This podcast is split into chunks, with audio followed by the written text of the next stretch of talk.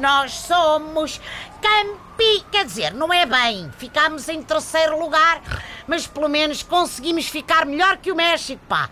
Dá-me sempre gozo acabar à frente da equipa do Herrera. Quanto ao Jiménez, puto pá, não te preocupes, que ainda tens muito para ganhar em Portugal.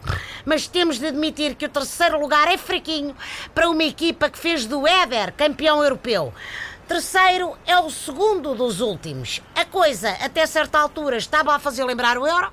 No jogo com o Chile, uma sorte do Catano, com bolas no poste e na trave e coisa, direito a prolongamento, ida a penaltis, como é nosso hábito. Epá, até comecei a achar que a seleção tinha contratado um daqueles bruxos da Guiné, mas realmente nos penaltis deu para ver que os chilenos têm bruxos melhores que a gente. A forma como Portugal falhou aqueles três penaltis seguidos dava ideia de, de que achavam que iam de férias se fossem eliminados, pá. A mim ninguém me tira da ideia que isto com o Renato Sanches espiava mais fininho. Ele até pode estar sem grande ritmo de jogo, mas tem mostrado que é bom a fazer reclames, o que sempre dava para distrair os adversários, naturalmente. Bom, a parte boa das, das confederações foi ter acabado. Finalmente, o André Gomes vai parar de jogar.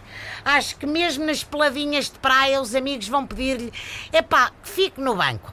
Mais um que se estragou desde que saiu do melhor clube do mundo, Catano. Infelizmente, acontece muito. Eu passei o jogo todo a gritar: mete o Éder! Mete o Éder! Mas ninguém me deu ouvidos. Mas esta edição da taça ensinou-nos alguma coisa: que o vídeo-árbitro por vezes funciona pior que o Ciresp, que deixar o último penalti para o Cristiano nem sempre é boa ideia.